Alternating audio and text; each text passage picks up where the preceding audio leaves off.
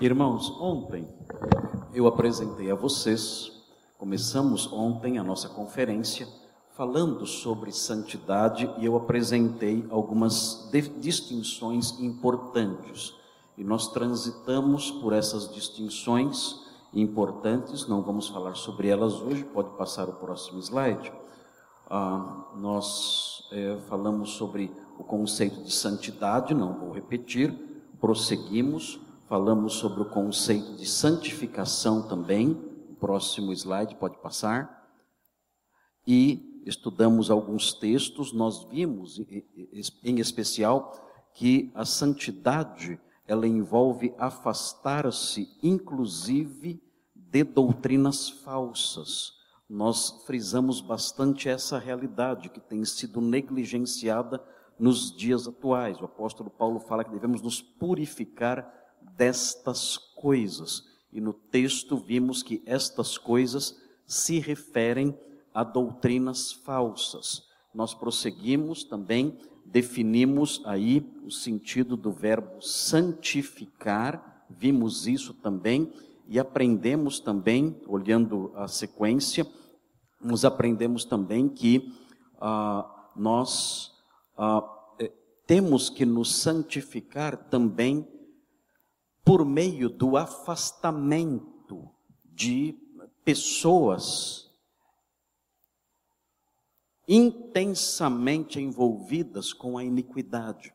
Nós temos que nos santificar também por meio de uma espécie de separação, nos termos que eu apontei ontem. Depois, nós vimos algumas verdades sobre a santidade no Novo Testamento. A primeira nós já estudamos. A santidade procede da graça de Deus e não tem conexão alguma com a sabedoria deste mundo. Nós vimos isso ontem, comentamos isso, olhamos para o texto e aprendemos. Nós vimos o segundo item, que vem é a segunda verdade, e aprendemos que a santidade tem uma dinâmica de crescimento que só pode ocorrer sob o temor do Senhor, e aprendemos isso, estudamos segundo aos Coríntios 7:1, à luz do ambiente textual em que o versículo está inserido, e eu fiquei devendo para os irmãos ontem o término dessa mensagem. Então eu quero terminar isso hoje e é, fazer o sermão e, e expor o sermão de hoje também. Então nós vamos sair daqui hoje às três da madrugada, pelo menos. Então, é, os irmãos se preparem. Então, eu estou brincando, eu vou correr para nós ficarmos dentro do horário. O pastor já me liberou o horário, eu sei, mas eu não quero abusar da bondade dos irmãos. Nós vamos então olhar agora a terceira verdade relativa à santidade, e ela vem aí, a terceira verdade, veja aí o que diz o texto: a santidade é fortalecida por meio do convívio amoroso dos irmãos. Isso é importante aprender nos dias de hoje, em virtude da campanha que existe contra a adoração coletiva, a espiritualidade em comunidade.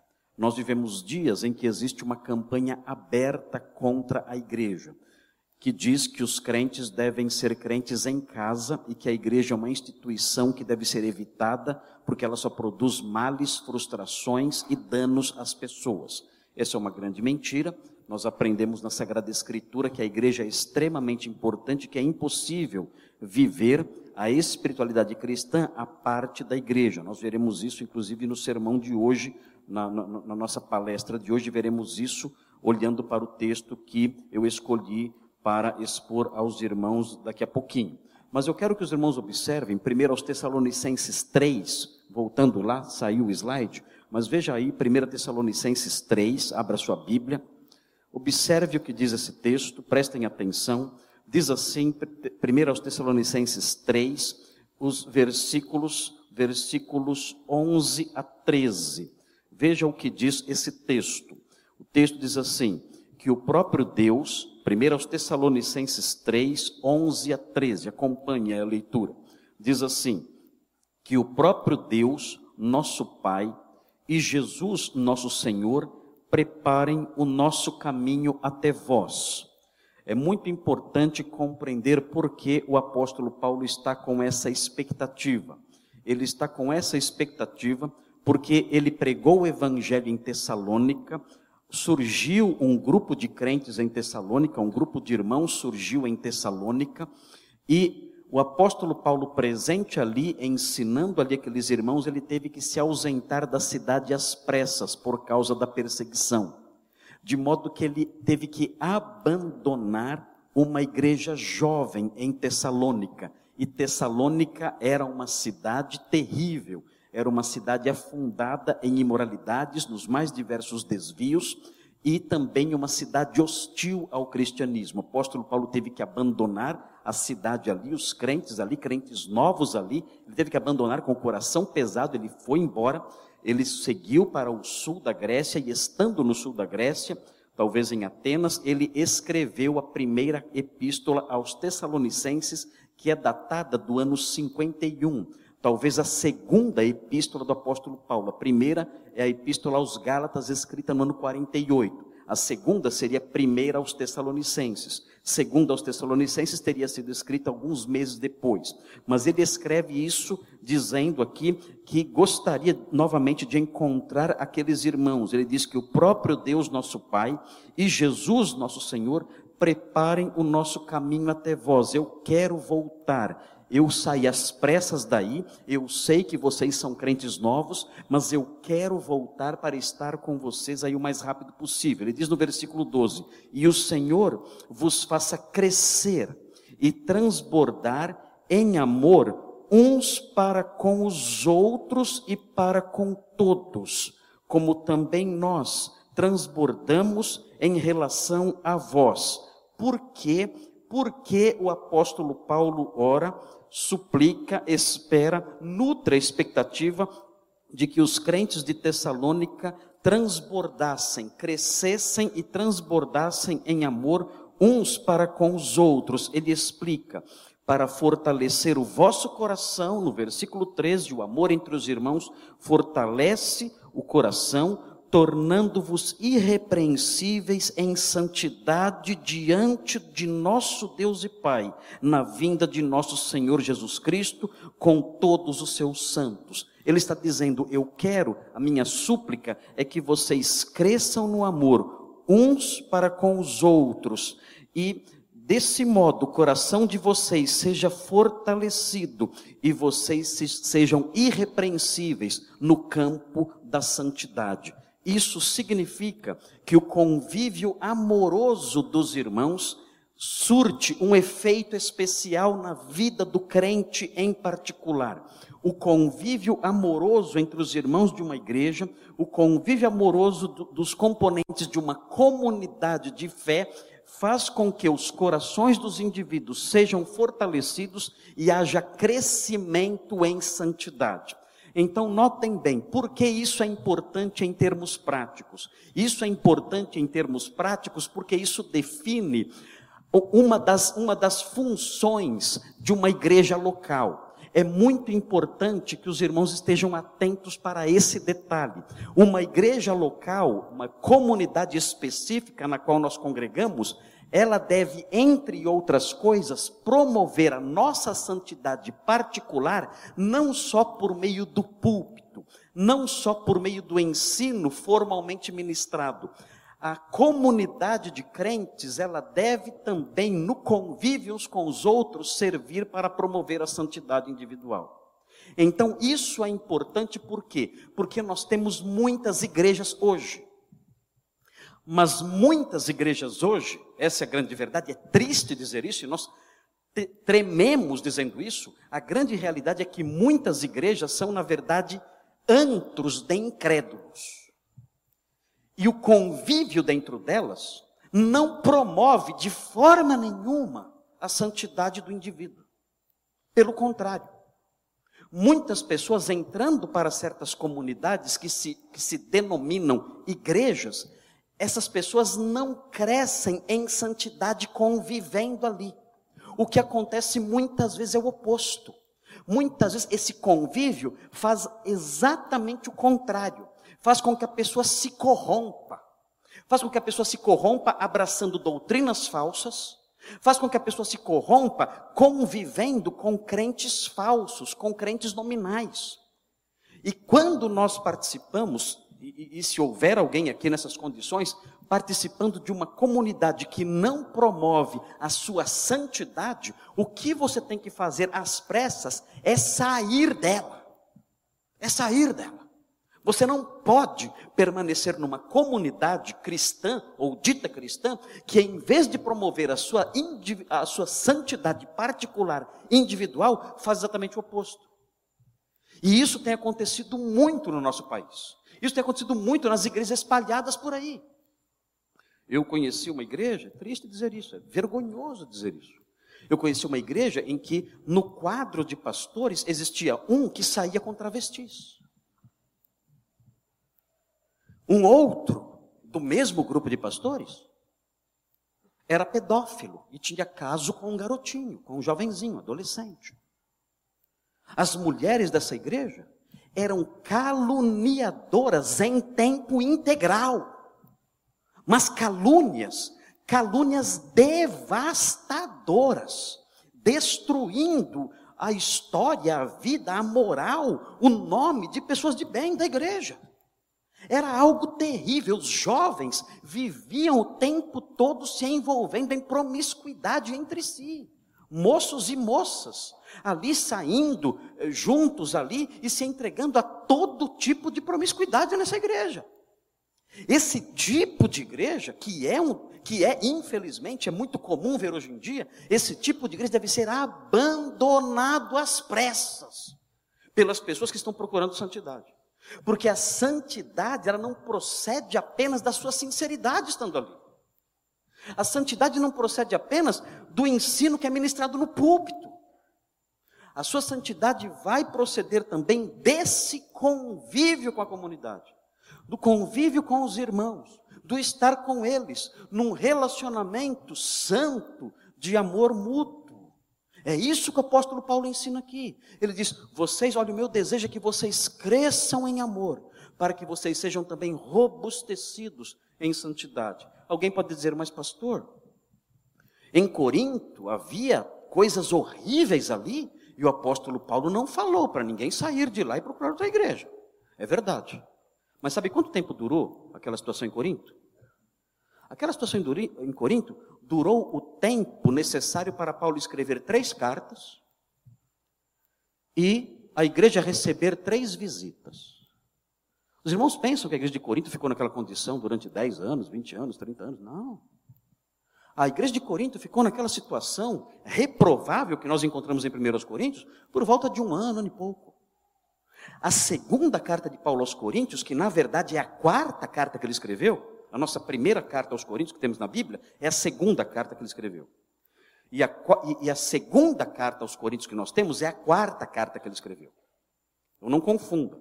A primeira é a segunda. E a segunda é a quarta. E quando você lê a quarta carta, que é a segunda, está difícil de entender? Não? Quando você lê a quarta carta, que é a segunda, você descobre, lendo essa quarta carta, que é a segunda, você descobre que a igreja se arrependeu. E para se arrepender, ela teve que receber três cartas e três visitas. Às vezes eu olho, os pastores dizem assim para mim: eu jamais queria ser pastor em Corinto. Eu penso bem, eu falo, eu até que toparia. Porque uma igreja que é corrigida, com três cartas e três visitas, é uma bênção. Há igrejas que estão no erro há anos e anos e anos, e não se emendam. E quando nós vemos a segunda carta, que é a quarta, nós percebemos que a igreja se arrependeu, e houve ali uma expressão nítida de uh, retorno à verdade. E o apóstolo Paulo elogia a igreja por isso na sua segunda carta aos Coríntios, que é a quarta carta que ele escreveu. Então, irmãos, notem bem, a, a santidade é fortalecida por meio do convívio amoroso dos irmãos. Se a igreja em que você está, e eu vou falar isso aqui muito à vontade, porque eu não conheço os irmãos, não sei quem é daqui, quem é visitante, não conheço ninguém. Segunda-feira pego o avião, vou embora. Pastor Luiz fica com a bucha aí para você. Mas notem bem, o que eu quero dizer é o seguinte: se a igreja em que você está não promove no convívio com os crentes ali, não promove a sua santificação, vai embora. Vai embora. Procure uma igreja onde existam pessoas realmente transformadas, que conheceram o Evangelho, que amam a palavra de Deus e o bom testemunho de Cristo. E no convívio com essas pessoas, então você será santificado.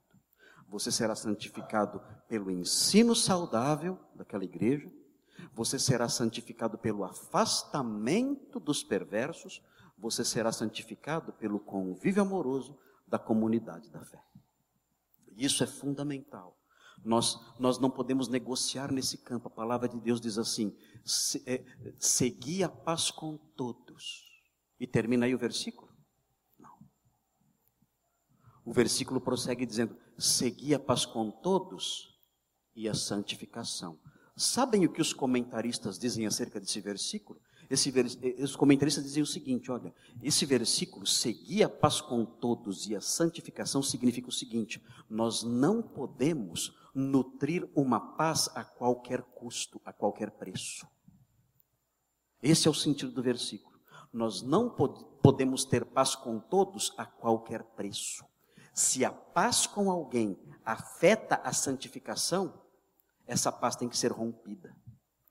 Se a paz com todos afeta a minha santidade, o meu crescimento na pureza, essa paz tem que ser rompida. Seguir a paz com todos, mas não uma paz a qualquer custo. Seguir a paz com todos e a santificação. Se a paz compromete a santificação, rompa essa paz. É terrível isso?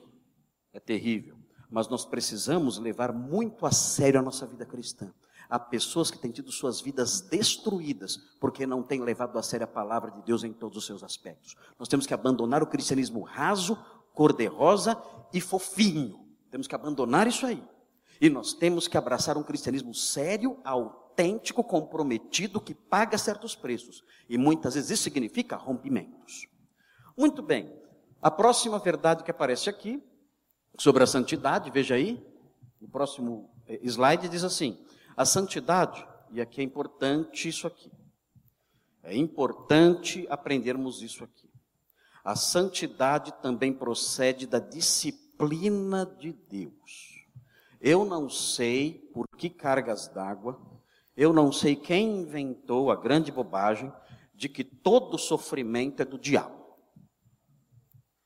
Todo sofrimento é do diabo. Inventaram isso, colocaram essa mentira na cabeça dos crentes. Se a pessoa está sofrendo, é o diabo que está causando esse sofrimento. Se a pessoa passa por algum problema, é o diabo que está causando esse problema. Quando nada disso é verdade. O diabo, nós devemos lembrar, como disse Martinho Lutero, o diabo é o diabo de Deus. O diabo é o diabo de Deus. O diabo, ele pode sim realizar certas coisas, mas ele não realiza nada sem o consentimento ou até o comando do nosso Deus. Então, quando nós padecemos, quando nós é, enfrentamos ah, ah, certos sofrimentos e certas dores, nós devemos entender isso como muitas vezes a disciplina de Deus para promover em nós santidade. Veja o que diz o texto de Hebreus 12, 10. Observe esse texto com atenção e note é, sobre o que o autor está falando aqui. Nós não, nós não temos liberdade para atribuir o sentido que nós bem entendemos no texto. Veja aí com atenção, Hebreus 12, 10, diz assim, Hebreus 12, 10. Ah, pois eles, ah, falando sobre os nossos pais, pois eles nos disciplinaram durante pouco tempo, como bem lhes parecia, mas Deus nos disciplina para nosso bem, para sermos participantes da sua santidade. O Senhor muitas vezes promove o nosso sofrimento, promove a nossa dor para que nós cresçamos em santidade. Agora observem com atenção o detalhe aqui. Nesse capítulo, no capítulo 12, o sofrimento de que fala o autor de Hebreus aqui não é o sofrimento decorrente de doenças, ainda que Deus muitas vezes use doenças para disciplinar seus filhos, mas não é o caso aqui. Não é o sofrimento decorrente de problemas financeiros, ainda que Deus possa usar isso também para trazer disciplina e santidade aos seus filhos, mas o sofrimento que é mencionado aqui é a perseguição. É a perseguição dos maus contra a igreja. Veja o versículo 3, que diz assim: Assim considerai aquele que suportou tal oposição, 12, 3, dos pecadores contra si mesmo, para, para que não vos canseis e fiqueis desanimados. No combate contra o pecado, ainda não haveis resistido a ponto de derramar sangue. Ele está dizendo aqui que os cristãos a quem ele escreve estavam sendo perseguidos e hostilizados. E é desse sofrimento que ele fala aqui. Isso diz, diz uh, o autor de Hebreus. Ele diz: olha, essa perseguição, esse sofrimento, essa, essa oposição, ela não chegou ainda a matar ninguém. Já tem gente na cadeia, os bens de vocês já foram expoliados, vocês são hostilizados pela sociedade ao redor, mas notem, ninguém ainda morreu. E lembrem-se do seguinte: isso que está acontecendo, essa perseguição, essa hostilidade dos incrédulos contra vocês, isso é disciplina de Deus. Isso é disciplina de Deus para que vocês cresçam em santidade. Deus usa o sofrimento, Deus usa os maus, Deus usa os perversos, Deus usa os perseguidores para nos fazer crescer em santidade. Ele faz isso. O versículo 11 prossegue dizendo o seguinte: nenhuma disciplina e aqui falando essa disciplina que envolve a dor procedente da perseguição. Deve ter, se você é crente, deve ter alguém que persegue você. Se você é crente de verdade, você deve ser vítima de zombaria, de hostilidade, de eh, algum tipo de perseguição você enfrenta. Na sua escola, na sua família, talvez dentro da sua casa, na sua empresa, algum tipo de hostilidade, de perseguição você enfrenta por ser crente. Isso é normal nenhuma disciplina, e aqui é esse o caso, perseguição, parece no momento motivo de alegria. Ninguém dá risada feliz porque está sendo zombado na escola, por ser crente. Mas de tristeza, nós nos entristecemos. Depois, porém, produz um fruto pacífico de justiça nos que por ela têm sido exercitados. Há um debate acerca do significado dessa última frase, mas significa o seguinte: quando nós somos perseguidos, com isso o Senhor está nos disciplinando. E Ele está nos disciplinando por quê? Para que nós cresçamos em santidade. E crescendo em santidade, eu vou espalhar justiça e paz. Esse é o fruto de justiça e de paz. Eu sou perseguido, eu sou hostilizado, eu, eu, eu sou odiado pelo mundo lá fora, e talvez até pelas pessoas da minha própria família, que zombam de mim, que nutrem inimizades contra mim porque eu sou um crente. Isso tudo, diz Hebreus, é a disciplina do Senhor sobre nós. E Ele faz isso para que eu cresça em santidade. E qual vai ser o efeito desse crescimento em santidade? Eu vou espalhar justiça e paz. Esse é o efeito. Muito bem. Aí está. Esse é o sermão de ontem. Ok? Esse é o sermão de ontem. Então agora, quanto tempo eu tenho? Já foi meia hora. Eu tenho 28 minutos para o sermão de hoje. Ok?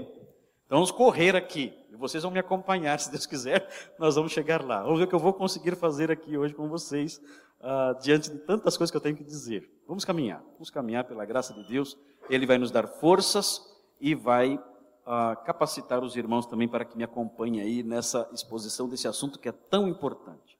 Irmãos, eu quero expor para vocês hoje, eu quero mostrar para vocês hoje dois versículos. São os versículos que estão em Romanos 12, 1 e 2. Esses versículos são muito conhecidos. E eles são conhecidos, nós decoramos esses versículos. Eu lembro quando eu era embaixador do rei, os mais antigos, os mais antigos sabem o que eu estou falando. Né? Houve um tempo em que havia uma organização de meninos crentes que se chamava Embaixadores do Rei. E eu fui embaixador do rei. Eu nunca fui promovido a embaixador, eu sempre fiquei no grau de escudeiro, sempre lá embaixo, né? porque tinha que cumprir vários requisitos para ser promovido. Né? Mas eu me lembro que uma das tarefas dos embaixadores do rei era decorar esses dois versículos que estão aqui. E de fato são versículos muito importantes, quero ler com vocês e quero falar com base nesses dois versículos, eu quero falar sobre como fugir do secularismo. O nosso tema é santidade e secularismo. Como nós podemos fugir do secularismo? Esses dois versículos vão nos ensinar. Eu vou passar para os irmãos a receita, à luz desses versículos, de como fugir do secularismo. Secularismo sendo aí o sentido de mundanismo, a mentalidade mundana, mentalidade que permeia a, a, a, a cabeça, a vida, o modo de pensar dos incrédulos, das pessoas que não conhecem a Deus, da sociedade ante-Deus. Nós vamos ver como fugir do secularismo. Ali está o tema. Veja a leitura, eu vou ler aqui na, na revista, na, na, na Bíblia é, é, é, é Almeida, século 21. Essa é a minha tradução aqui. Diz assim: Portanto, irmãos, exorto-vos pelas compaixões de Deus, que apresenteis o vosso corpo como sacrifício vivo, santo e agradável a Deus, que é o vosso culto racional. E não vos amoldeis ao esquema deste mundo, mas sede transformados pela renovação da vossa mente, para que experimenteis qual seja a boa, agradável e perfeita vontade de Deus. Muito bem, esse é o texto, vamos ficar nele. Eu vou tentar me concentrar nesses dois versículos aqui. E os irmãos vão me acompanhar. Notem bem, se os irmãos olharem a carta aos Romanos, se os irmãos estudarem a carta aos Romanos, se os irmãos comprarem um comentário sobre a carta aos Romanos, os irmãos todos aprenderão, verão nesse comentário, nos livros que são escritos por aí sobre esta carta, que o capítulo 12 de Romanos é uma espécie de dobradiça. Em que sentido o capítulo 12 de Romanos é uma dobradiça? Ele é uma dobradiça porque até os, o capítulo 11, do capítulo 1 até o capítulo 11, o apóstolo Paulo tratou predominantemente das doutrinas cristãs. Note, a carta aos Romanos, importante observar isso. A carta aos Romanos é uma carta que o apóstolo Paulo escreveu quando ele estava desfrutando de uma intensa tranquilidade depois de ter terminado o seu trabalho de apóstolo na parte oriental do Império Romano. O apóstolo Paulo escreveu essa carta por volta uh, do ano 57. Ele já tinha resolvido os problemas corintianos, corintianos não, os problemas coríntios, problema corintiano ninguém resolve. Ele, ele já tinha, é, pagar marmita, né? Terrível. É, ele já tinha resolvido os problemas coríntios, já tinha acabado com esses problemas, a igreja já tinha sido, a igreja de Corinto já tinha sido pacificada, ele estava em Corinto quando escreveu essa carta. Ele estava em Corinto quando escreveu, e ele estava desfrutando de tranquilidade, serenidade no coração, porque os problemas tinham se solucionado, e ele estava inclusive fazendo planos para desta vez, agora, depois eh, de escrever essa carta, partir para Roma e de Roma chegar até a Espanha. Ele estava fazendo planos ministeriais para o futuro. Ele estava muito entusiasmado, muito animado, muito contente, muito tranquilo. Então ele produziu a, a sua obra-prima literária. Porque estando tranquilo, com a sua obra terminada, fazendo planos para o futuro, desfrutando de serenidade no coração e de tempo, ele pôde se dedicar àquela que é a sua obra literária mais bonita, a principal, aquela que mostra uma qualidade, inclusive literária, mais elevada. E nós vemos isso em Romanos. Romanos é o livro por excelência do apóstolo Paulo. Não estou dizendo que os outros são menos inspirados, não é isso? Estou falando que do ponto de vista humano, nós vemos aqui na carta aos Romanos uma obra-prima de teologia. E ele escreve com muita habilidade, expõe os temas da teologia com muita profundidade e riqueza. Romanos é uma pérola do Novo Testamento. E quando nós olhamos para Romanos, nós percebemos essa divisão maior. Na divisão maior, nós, nós encontramos nos capítulos 1 a 11, nós descobrimos que o apóstolo Paulo fala como o homem é justificado. Como o homem é justificado.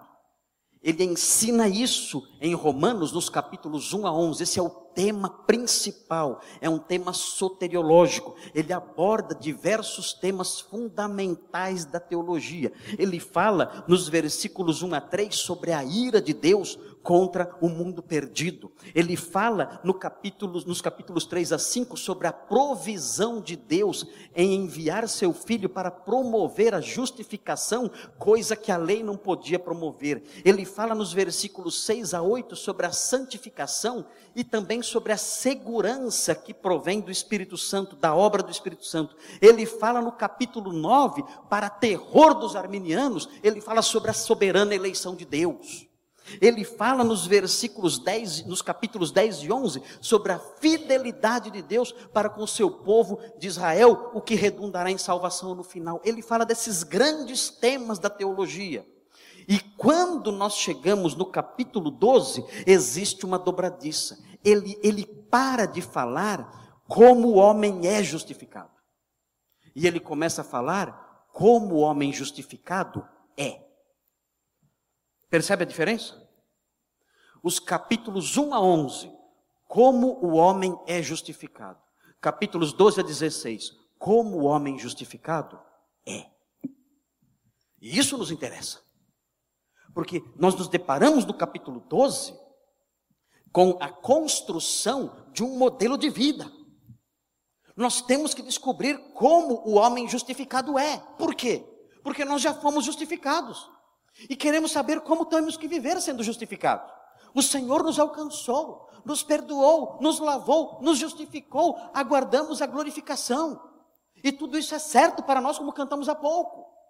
Mas temos uma jornada pela frente. E queremos saber, e Paulo, e Paulo ensina, queremos saber como o homem justificado é. Só quem não é crente, só quem não é justificado não se interessa por isso. Nós que somos crentes nos interessamos, queremos saber como o homem justificado é. Eu quero saber, porque eu sou justificado, eu fui justificado, eu criei no Salvador, eu recebi seu perdão, eu fui lavado. Eu fui, eu fui conhecido desde antes da fundação do mundo. Eu fui eleito, eu fui chamado, eu fui justificado e serei glorificado. Eu tenho que saber como o homem justificado, porque eu sou um deles, como o homem justificado é. E ele explica aqui. Agora, notem bem, vejam como começa o versículo. Prestem atenção, vocês vão observar uma palavra que vocês talvez nunca tenham notado nesse versículo. Observem, diz assim: Portanto, irmãos, vejam, vejam como começa o versículo. Na minha tradução diz, portanto. Na sua talvez diga, rogo-vos, pois. Essa palavrinha aparece aí, não aparece? Pois. Por que essa palavra aparece aí?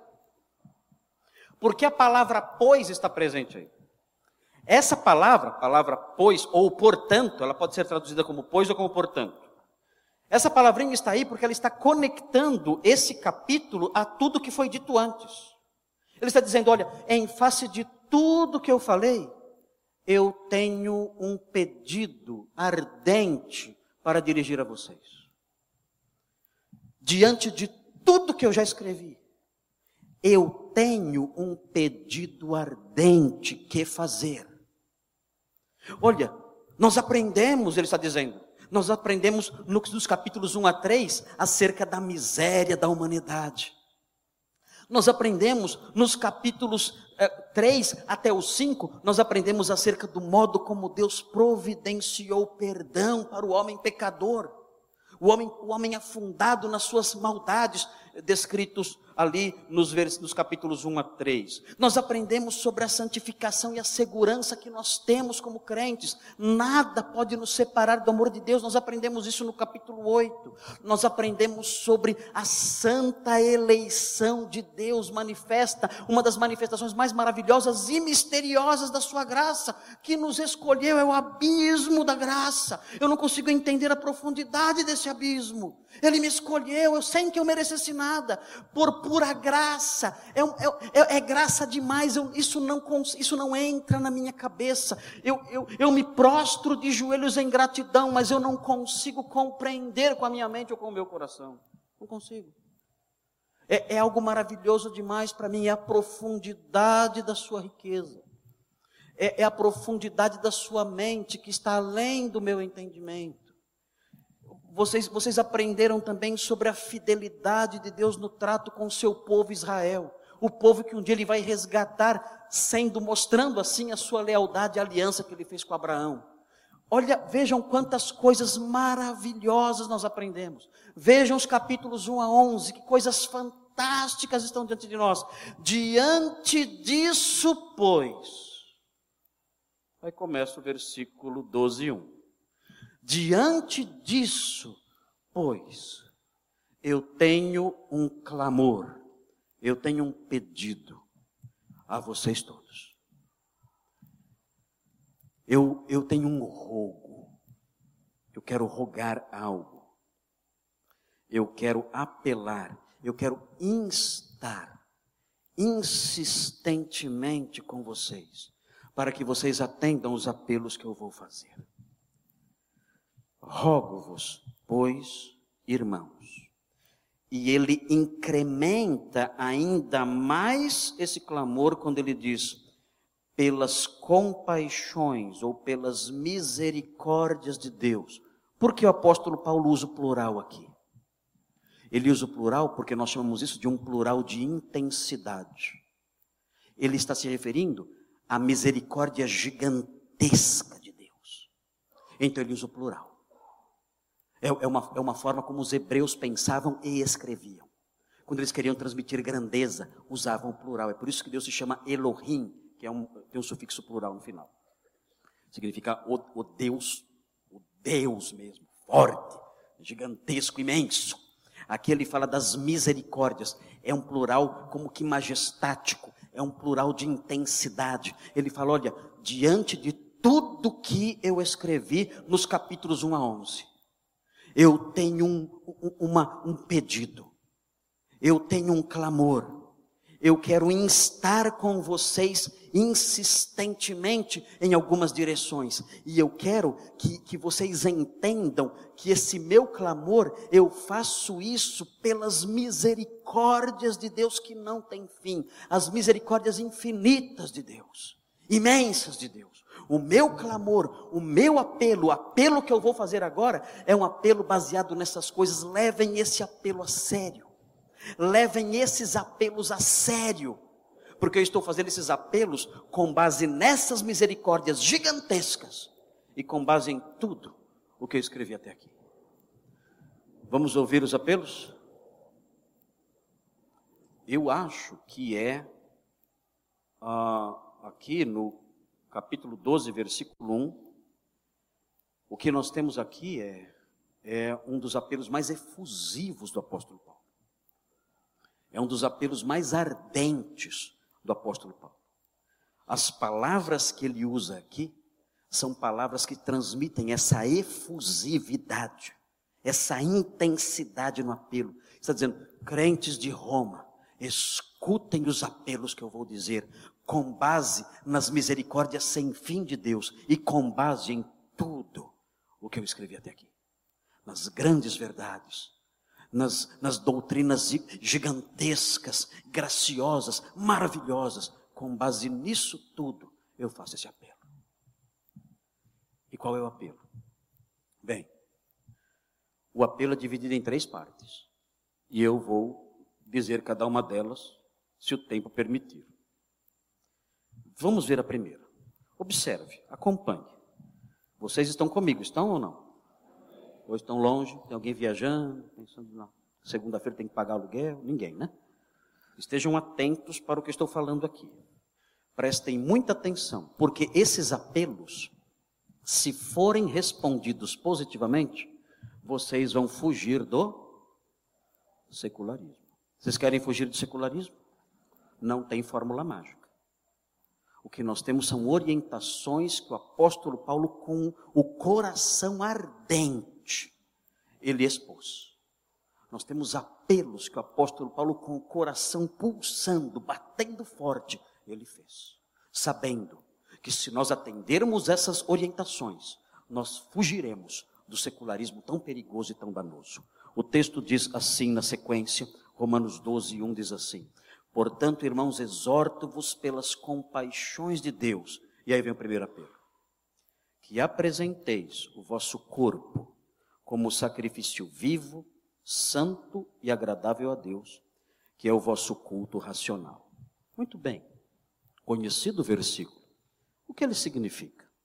O que significa É, o que significam essas expressões, essa construção? Prestem muita atenção nisso. Prestem muita atenção porque isso é extremamente prático. Isso está fortemente ligado ao seu envolvimento com a sua igreja. Prestem muita atenção. Vejam, o texto diz que nós devemos apresentar o nosso corpo como sacrifício vivo. que é o corpo aqui?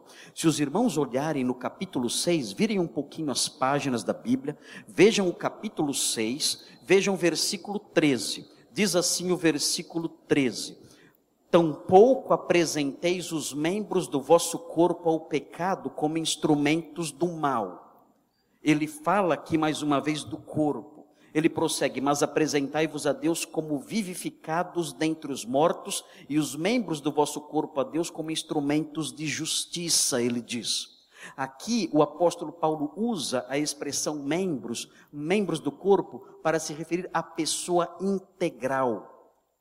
Ele está se referindo ao homem como um todo ele se refere à pessoa na sua integralidade por meio dessa ideia de membros. Por que isso está tão presente na cabeça do apóstolo Paulo?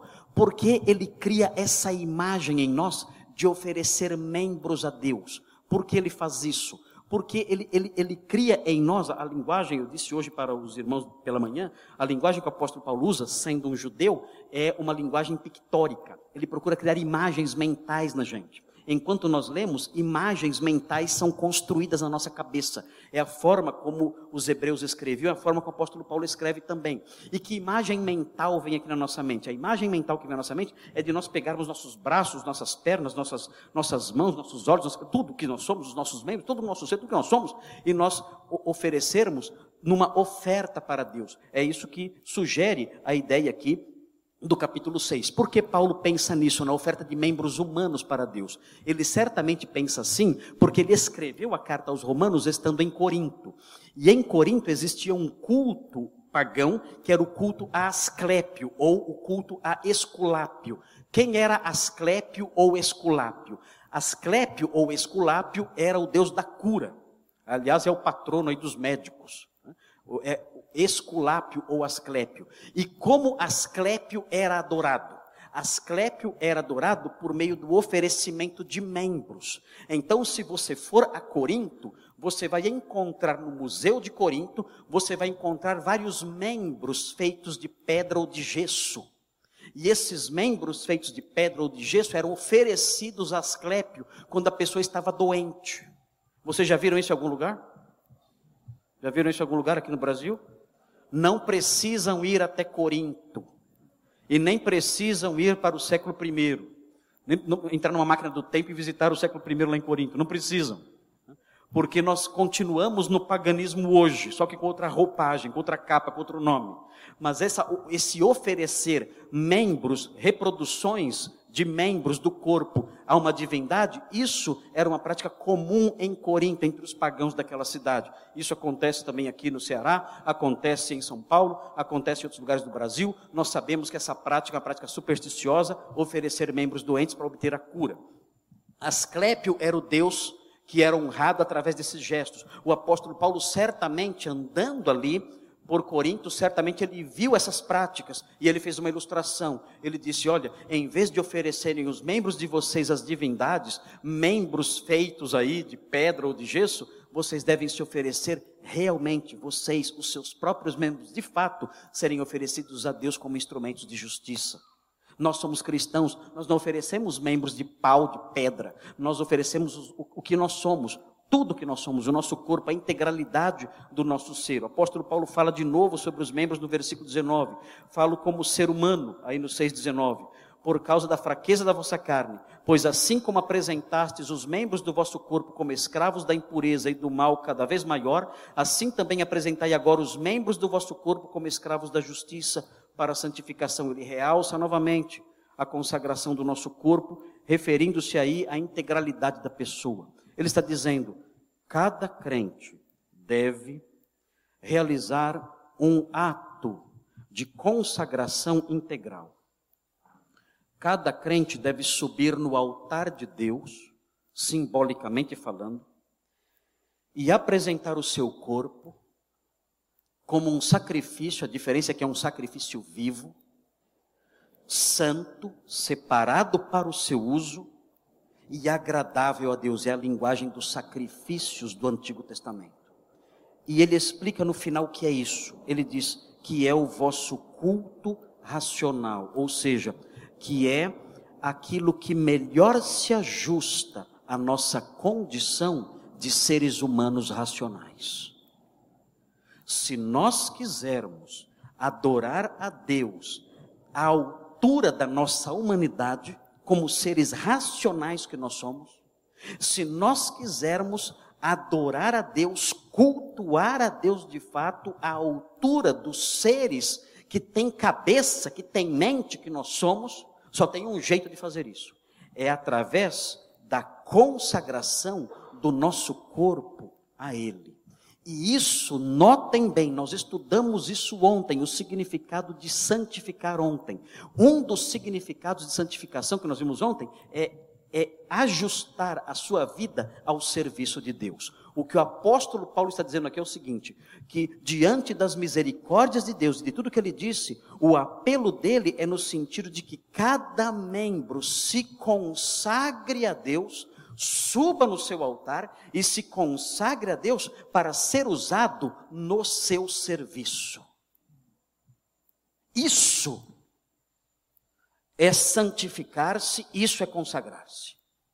Se você quer se consagrar a Deus, você deve fazer com que cada membro do seu corpo seja empregado no serviço dele, como um instrumento santificado, separado e útil para o seu trabalho.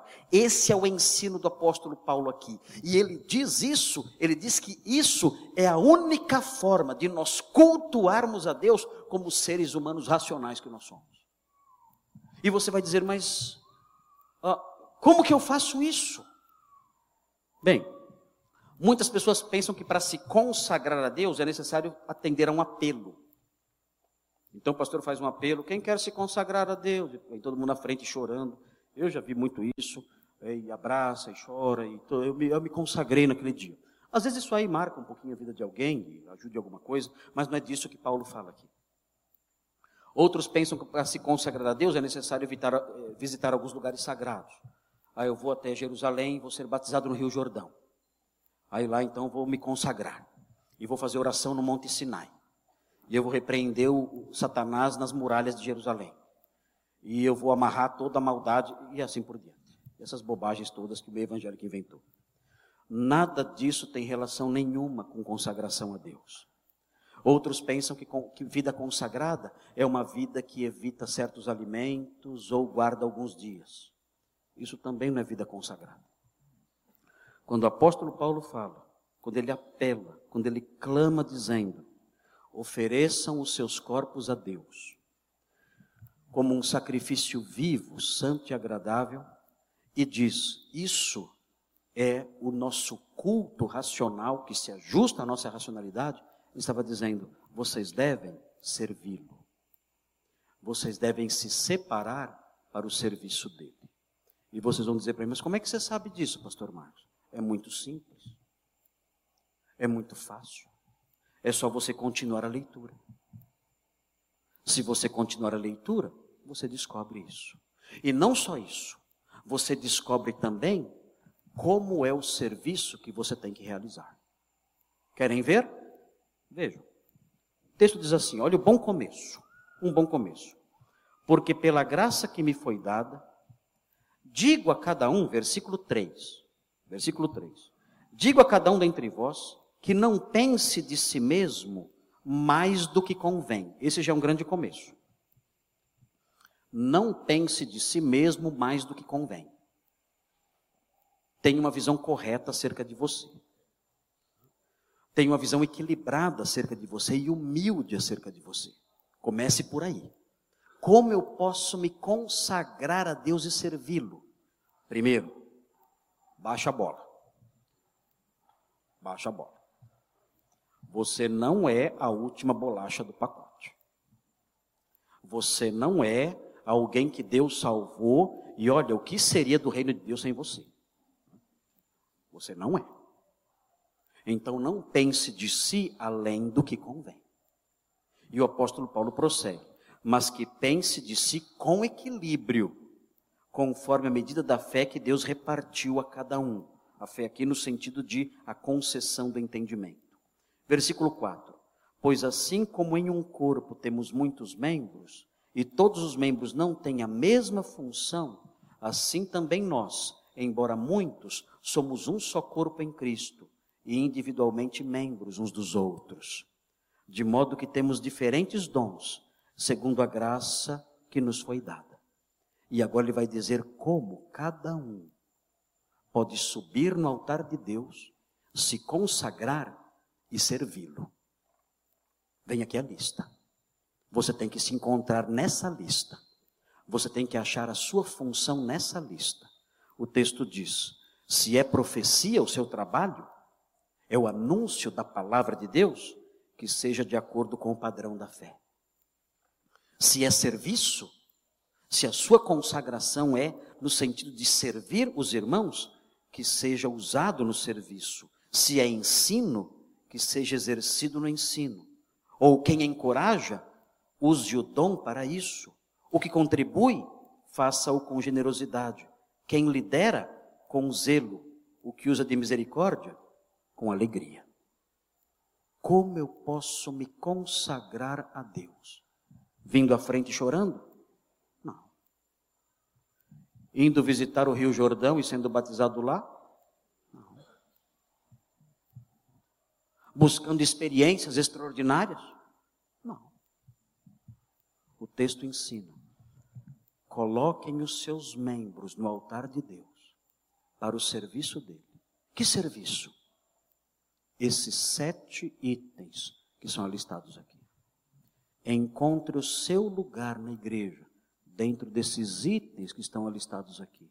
E com isso, então, você subirá no altar de Deus e colocará os seus membros sobre esse altar, consagrando a sua vida no serviço dele. Tem muita poesia, há muitas elucubrações, Há muitas visões românticas disso tudo. E meus irmãos, tudo é muito simples. O homem consagrado é o homem que trabalha na igreja. O homem consagrado é o homem que serve, que serve a seus irmãos na comunidade de fé em que Deus o colocou. Esse é o homem que subiu no altar de Deus e entregou cada um dos seus membros a ele. É esse o homem consagrado. E esse homem, Paulo mostra, é alguém que foge do secularismo.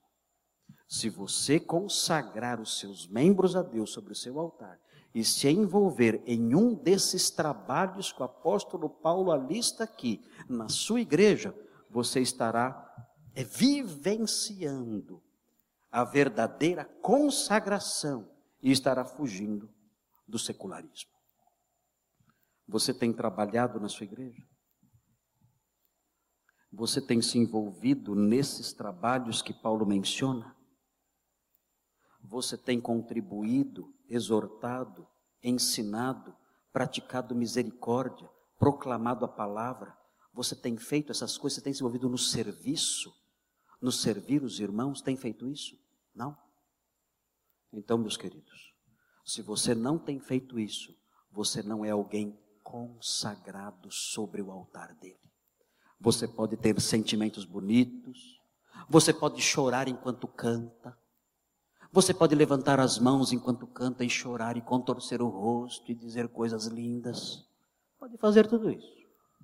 Aos olhos de Deus, você não é uma pessoa consagrada. Não é. Não se iluda com padrões falsos.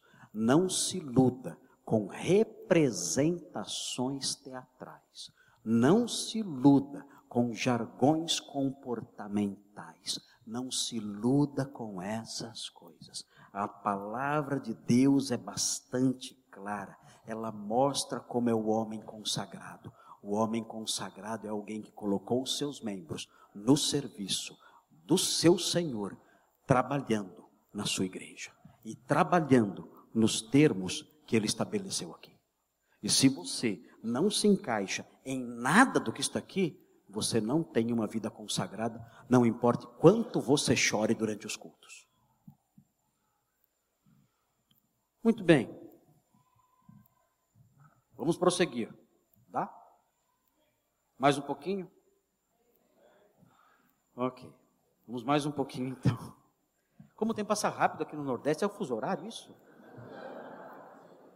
A gente fala 15 minutos aqui, passa um, o relógio vira uma hora. Muito rápido aqui. A minha camisa já está ensopada. Muito bem, vamos mais um pouquinho então. Eu vou mais um pouquinho porque vocês estão atentos. Eu estou vendo que vocês estão muito atentos. Então isso me anima a prosseguir. Então se vocês, se vocês não quiserem que eu prossiga, se pode todo mundo abaixar a cabeça. Aí eu sei, não estão mais com atenção. Então já interrompo logo e paro o sermão. Mas enquanto vocês estiverem olhando para mim atentos, eu vou continuar falando. Ok? Vamos caminhar então mais um pouquinho só. Vamos lá. Veja aí, o texto prossegue. Nós temos a primeira, o primeiro apelo de Paulo. Primeiro apelo: ofereçam-se a Deus. Como vocês têm que servir os irmãos? Ofereçam-se a Deus. Parem de pensar de si mesmo acima do que convém.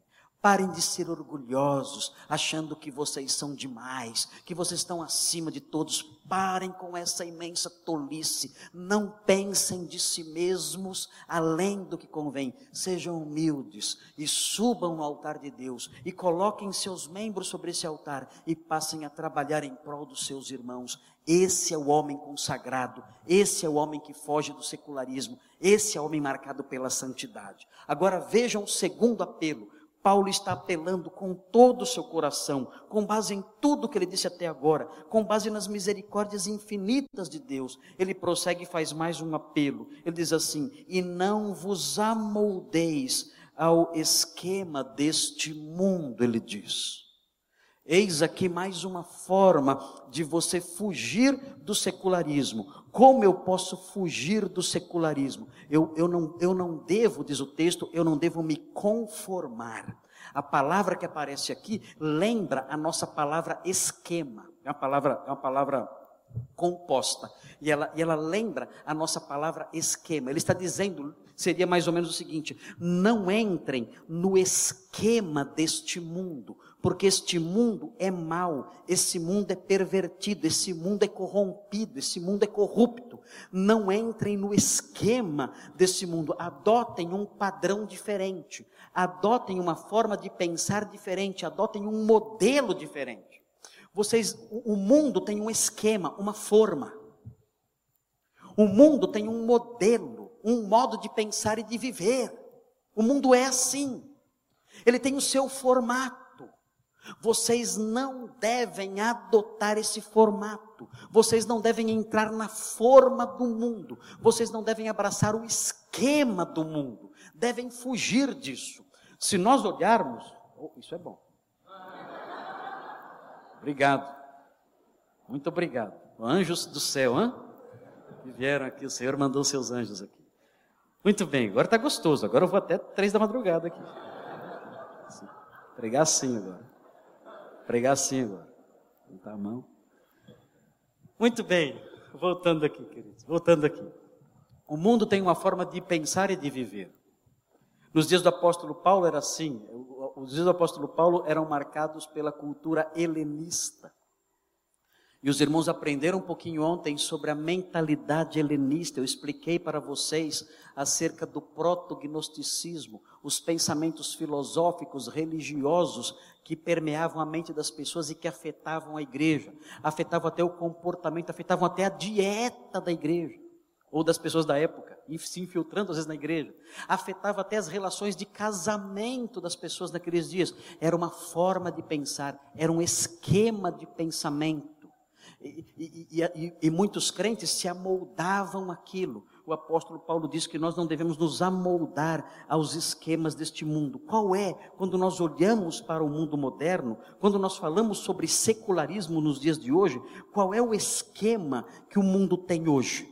Quando nós olhamos para o mundo atual, qual é o esquema dominante? Eu suspeito, Talvez outros irmãos que estudam aí sociologia, que estão envolvidos aí na análise das culturas modernas, talvez possam acrescentar algo a isso, mas eu creio que todos vão concordar, os irmãos que observam com atenção o mundo moderno, que uh, são sensíveis à realidade que nos cerca, vão concordar comigo na minha análise. Eu acredito, eu acredito que o mundo moderno ele está mergulhado num esquema chamado existencialismo hedonista. O que é isso? Vocês podem pensar, mas pastor, o que é isso? O que é existencialismo hedonista? O existencialismo, há várias, há várias expressões de existencialismo. O, que eu estou me referindo é o hedonista. O, existencialismo ensina, o existencialismo uh, uh, propõe que nós estamos neste mundo aqui apenas jogados. Nós fomos jogados aqui. E não há sentido nenhum na vida. Nós temos que encontrar uma razão para viver aqui. Porque não existe uma razão, na verdade. Nós temos que encontrar a nossa razão para viver. Nós estamos jogados aqui, e tendo sido jogados aqui, o nosso destino é um só: apodrecer. Só. Sabe qual é o seu destino? Rastejar por esse mundo, sem propósito algum, e no final, apodrecer. É isso. Jean Paul Sartre dizia o seguinte: olha, não existe propósito na vida. Nós somos seres humanos. Quem tem propósito são as máquinas. As máquinas foram feitas com um propósito. Nós não somos máquinas, somos seres humanos. Então nós não temos propósito nenhum. Nós temos apenas que viver, ir levando a vida, um dia atrás do outro. Quando nós associamos essa mentalidade ao hedonismo, a busca de prazeres, então nós temos a, a, receita perfeita, a descrição perfeita do homem moderno. O homem moderno é alguém sem sentido na vida, que por causa dessa ausência de sentido, tenta encontrar a felicidade, o preenchimento do vazio nos prazeres sensoriais, em todos os prazeres corporais. Ele não tem sentido na vida, ele sabe que ele vai acabar aqui, ele nasceu aqui, não sabe porquê, vai rastejar por esse mundo aí ao longo de alguns anos, no final vai morrer e apodrecer, não existe céu, inferno, nada, não existe vida após-morte, ele vai simplesmente apodrecer. Então o que ele tem que fazer agora? Ele tem que aproveitar ao máximo. Ele tem que arrancar dessa vida o que puder. Ele tem que ter todos os prazeres possíveis e imagináveis, porque a sua jornada aqui é curta e ele tem que aproveitar quanto puder, o máximo, porque isso é que vai dar um pouco de alento à sua existência aqui. Esse é o existencialismo hedonista. O mundo atual é marcado por isso aí. É assim que o mundo pensa, é assim que o mundo vive. E nós não podemos pensar assim. Muitos jovens pensam assim. Eu tenho que aproveitar a vida. Esse é um pensamento existencialista hedonista. Eu tenho que curtir a vida enquanto eu sou jovem. Eu não posso me apegar a essas coisas da igreja. Eu não posso ficar. Eu tenho que aproveitar agora, porque a vida passa e, e, e, e depois não volta mais. Muitas pessoas, muitos na igreja têm essa mentalidade. É o existencialismo hedonista. E com isso, gastam a sua vida sem sem se consagrar a Deus, porque estão preocupados com a busca de prazeres numa mentalidade que é própria do mundo sem Deus. Dentro do, da mentalidade uh, secular moderna, existe também a visão eh, pós da pós-modernidade que é, que é voltada, que, que enfatiza a pluralidade da verdade. No mundo atual não existe uma, o mundo atual prega que não existe uma verdade absoluta, que cada um tem a sua verdade. O que é certo para mim é certo para mim, pode não ser certo para você. E você tem o que é certo para você. E eu não posso corrigir você, porque a sua verdade é a sua verdade, e mesmo que ela contrarie a minha verdade, as duas estão certas. Não existe uma verdade errada. Toda verdade é verdade verdadeira. Toda. Então você não pode, você não pode corrigir ninguém, você não pode dizer o que é errado para ninguém. Você tem que uh, ouvir a opinião da pessoa e respeitar. Você não pode corrigi-la. E muitos crentes pensam assim também. Essa mentalidade entrou para a igreja. Muitas vezes as pessoas são exortadas na igreja à luz da palavra de Deus e elas dizem: Olha, esse aí é o seu modo de pensar. O meu modo de pensar é outro. Aí você diz, mas está na Bíblia. Ela diz assim para você: esse aí é o seu modo de interpretar a Bíblia. O meu modo é outro. Mas não tem outro modo de interpretar, é o único modo de interpretar é esse. Isso é na sua visão. Na minha visão, tem vários modos de interpretar. Ou seja, a Bíblia não serve mais para? Para nada. A Bíblia não serve mais para nada. Essa mentalidade entrou para a igreja. É a mentalidade secular, da pluralidade da verdade, do existencialismo hedonista. Isso entrou dentro da igreja. E o apóstolo Paulo fala: olha, vocês não devem se conformar com este mundo. Como? Vocês devem adotar uma postura interior que se recusa a abraçar os valores que são ensinados lá fora. Adote uma postura interior que diz: Eu não vou adotar esse modo de pensar e esse modo de viver. A minha maneira de falar vai ser outra.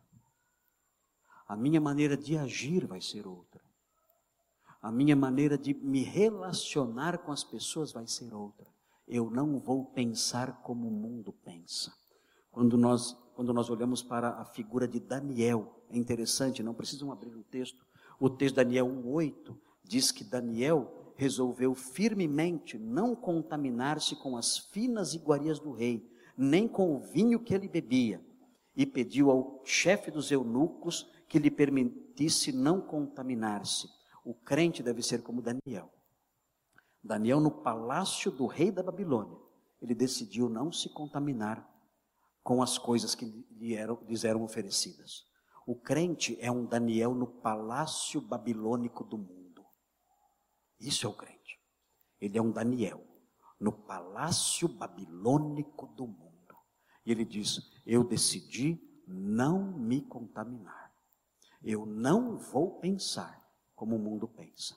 Os valores do mundo não serão os meus valores. Os valores do mundo não vão, não vão estar na minha boca e no meu pensamento e as práticas do mundo também não. Eu não vou tomar a forma do mundo, não vou entrar no esquema do mundo. O mundo vai me odiar, eu sei, mas é nisso que consiste a grandeza do cristão. A grandeza do cristão consiste exatamente nisso, em ser odiado pelo mundo. Se o mundo nos amar, isso mostrará que estamos no caminho errado. A nossa grandeza a nossa magnitude, a nossa honra está nisso, em sermos odiados pelo mundo. O apóstolo Paulo diz: fuja dessas coisas, não adotem os padrões mundanos, e finalmente, o último conselho que ele dá, na última parte é, do versículo 2, ele diz o seguinte: Não vos amoldeis ao esquema deste mundo, mas sede transformados pela renovação da vossa mente, para que experimenteis qual seja a boa, agradável e perfeita vontade de Deus. Qual é a última orientação do apóstolo Paulo? Ele diz: sejam transformados. Primeiro, ele, ele exorta, ele apela dizendo: ofereçam-se a Deus no serviço dele, não adotem o esquema do mundo lá fora. E o último, sejam transformados. Como alguém pode ser transformado? O apóstolo Paulo ensina, ele diz: é pela renovação da vossa mente. Vocês têm que ter a mente renovada. Em Romanos 7,25, nós vemos que o apóstolo Paulo associa a mente à, à, à sujeição à lei de Deus. Como uma mente pode ser renovada? Uma mente pode ser renovada pela, pela lavagem da palavra. Eu tenho que pensar como a palavra pensa. Isso é uma mente renovada. E é interessante notar, o apóstolo Paulo diz que se eu tiver a mente renovada, eu vou experimentar a boa, agradável e perfeita vontade de Deus. Como assim? Eu já vi esse versículo sendo ensinado de forma estranha. A pessoa quer saber qual é a vontade de Deus para a sua vida se é entrar na faculdade ou se é se casar. Então ela pega e fala: Ah, eu vou renovar a minha mente para descobrir qual é a vontade de Deus para a minha vida. E pensam que a vontade de Deus aqui são os planos dele para você. E não é. Claro que Deus tem planos para nós, mas esse versículo não fala sobre isso. Quando esse versículo fala sobre a boa, agradável e perfeita vontade de Deus, ele está falando sobre como ele quer que nós vivamos. Qual é a vontade dele para nós em termos de comportamento? Como eu posso saber a vontade de Deus no tocante ao meu modo de viver? Como eu posso experimentar, vivenciar o modo como Deus quer que eu viva? De que modo eu posso ajustar a minha vida à boa, agradável e perfeita vontade de Deus? Como eu posso fazer isso? O apóstolo Paulo ensina: você pode fazer isso renovando a sua mente. Você pode fazer isso fazendo com que a sua mente seja mergulhada na palavra de Deus e todos os seus pensamentos sejam controlados pela palavra de Deus. Então, com isso na sua mente, você saberá o que Deus quer e o que Deus não quer.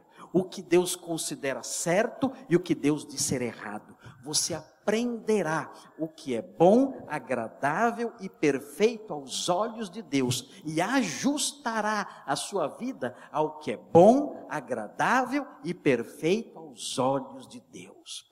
E o apóstolo Paulo diz: vocês querem fugir do secularismo? Ótimo. Então vocês têm que ajustar a mente de vocês. Vocês têm que renovar a mente de vocês. A mente de vocês tem que ser mergulhada na palavra de Deus. Havendo isso, então sim, vocês saberão como Deus quer que vocês vivam. E sabendo como, você, como Deus quer que vocês vivam, vocês viverão dessa forma. Sem isso, vocês vão seguir o esquema do mundo. O que tem acontecido na atualidade, nas igrejas ao redor, nas igrejas que nós conhecemos, é que a palavra de Deus não é ensinada. E ela não sendo ensinada, as mentes não são renovadas. E as mentes não sendo renovadas, as vidas das pessoas não praticam a boa, agradável e perfeita vontade de Deus. E com isso, o secularismo se instala. As filosofias mundanas passam a marcar as vidas das pessoas, destruindo, destruindo jovens, destruindo famílias e destruindo as próprias igrejas. Nós temos que crescer em santidade. Como crescer em santidade? O apóstolo Paulo fala: vocês devem fugir do secularismo. Como? Entreguem o corpo de vocês para o serviço santo Olhem para a comunidade de fé, a igreja de Deus em que Ele os colocou. Observem a lista de tarefas que eu passo a mostrar a vocês agora. E se envolvam nessas tarefas, nessas atividades, consagrando cada membro de vocês a Cristo. Isso é ser consagrado. Faça isso e você fugirá do secularismo. Você deve fugir do esquema deste mundo do modo de pensar e de viver deste mundo. Não, não, não permita que os moldes mundanos se sobreponham a você. Não permita isso. No, na sua linguagem, nas suas roupas, no seu modo de pensar, no seu modo de agir, no seu namoro, no seu casamento, nas suas, nos seus, nos seus, nas suas relações comerciais, nas suas relações profissionais. Não permita que o sistema mundano que o esquema mundano entre nessas áreas. Não permita que isso aconteça. Fuja disso. Fuja dessas coisas. Tenha uma postura mental que diz: não vou me contaminar com, esse, com essa forma de pensar. Não vou me contaminar com as iguarias deste mundo, do, do grande palácio babilônico que é este mundo. Eu vou dizer não para essas coisas. E, finalmente, transforme a sua mente Transforme a sua vida pela renovação da sua mente, conhecendo a palavra de Deus, conhecendo o que Deus aprova, o que é bom, agradável e perfeito aos olhos dele.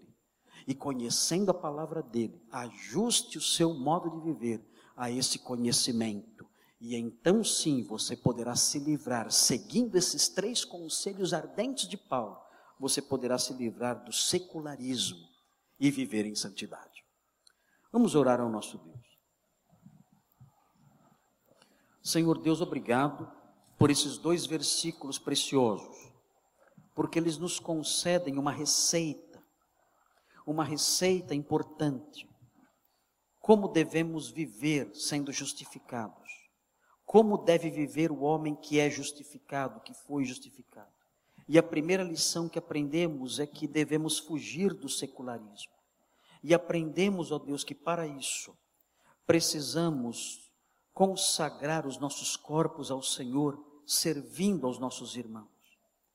Nós aprendemos que devemos rejeitar qualquer esquema de pensamento ou de vida deste mundo. E aprendemos que devemos renovar a nossa mente para fazermos o que a Sua vontade requer. Ajuda cada um de nós, Senhor, para que fujamos de bobagens, de invencionices, de coisas irrelevantes. E desse modo a nossa vida seja marcada por consagração, pela fuga das ideias seculares e por uma santidade que seja percebida pelos homens e glorifique o seu nome. Nós pedimos essas bênçãos em nome de Jesus. Amém.